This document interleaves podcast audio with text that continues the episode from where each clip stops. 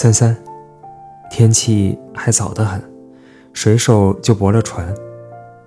水面歌声虽美丽的很，我可不能净听点歌声就不寂寞。我心中不自在，我想来好好的报告一些消息。从第一页起，你一定还可以收到这种通信四十页。这时节正是五点二十五分。先前摇橹唱歌的那只大船已泊进了我的船边，只听到许多人骂野话，许多蒿子钉在浅水石头上的声音，且有人大嚷大骂。三三，你以为这是吵架是不是？你错了，别担心，他们不过是在那里说话罢了。他们说话就永远得用个粗野字眼。遇要紧事情时，还得在每句话前后皆用野话相衬，事情方做得顺手。这种字眼的运用，父子中间也免不了。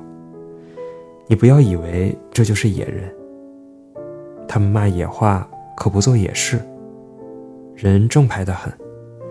船上规矩严，忌讳多。在船上，客人夫妇间若撒了野。还得买肉酬神。水手们若想上岸撒野，也得在拢岸后的。他们过的是节欲生活，真可以说是庄严的很。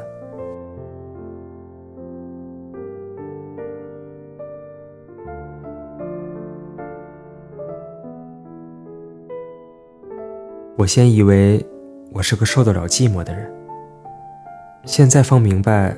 我们自从在一处后，我就变成一个不能够同你离开的人了。三三，想起你，我就忍受不了目前的一切了。我真像从前等你回信不得回信时的神气。我想打东西，骂粗话，让冷风吹动自己全身。我明白，我同你离开越远，也反而越相近。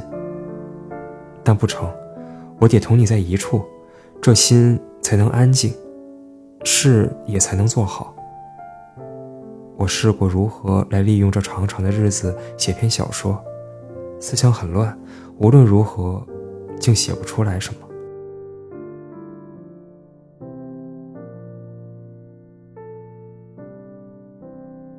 三三，这信再过三四点钟就可发出。我高兴得很。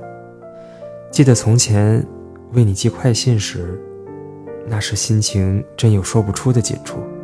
可怜的是，这已成为过去了。现在我不怕你从我这种信中挑眼了，我需要你从这些无头无绪的信上，找出些我不必说的话。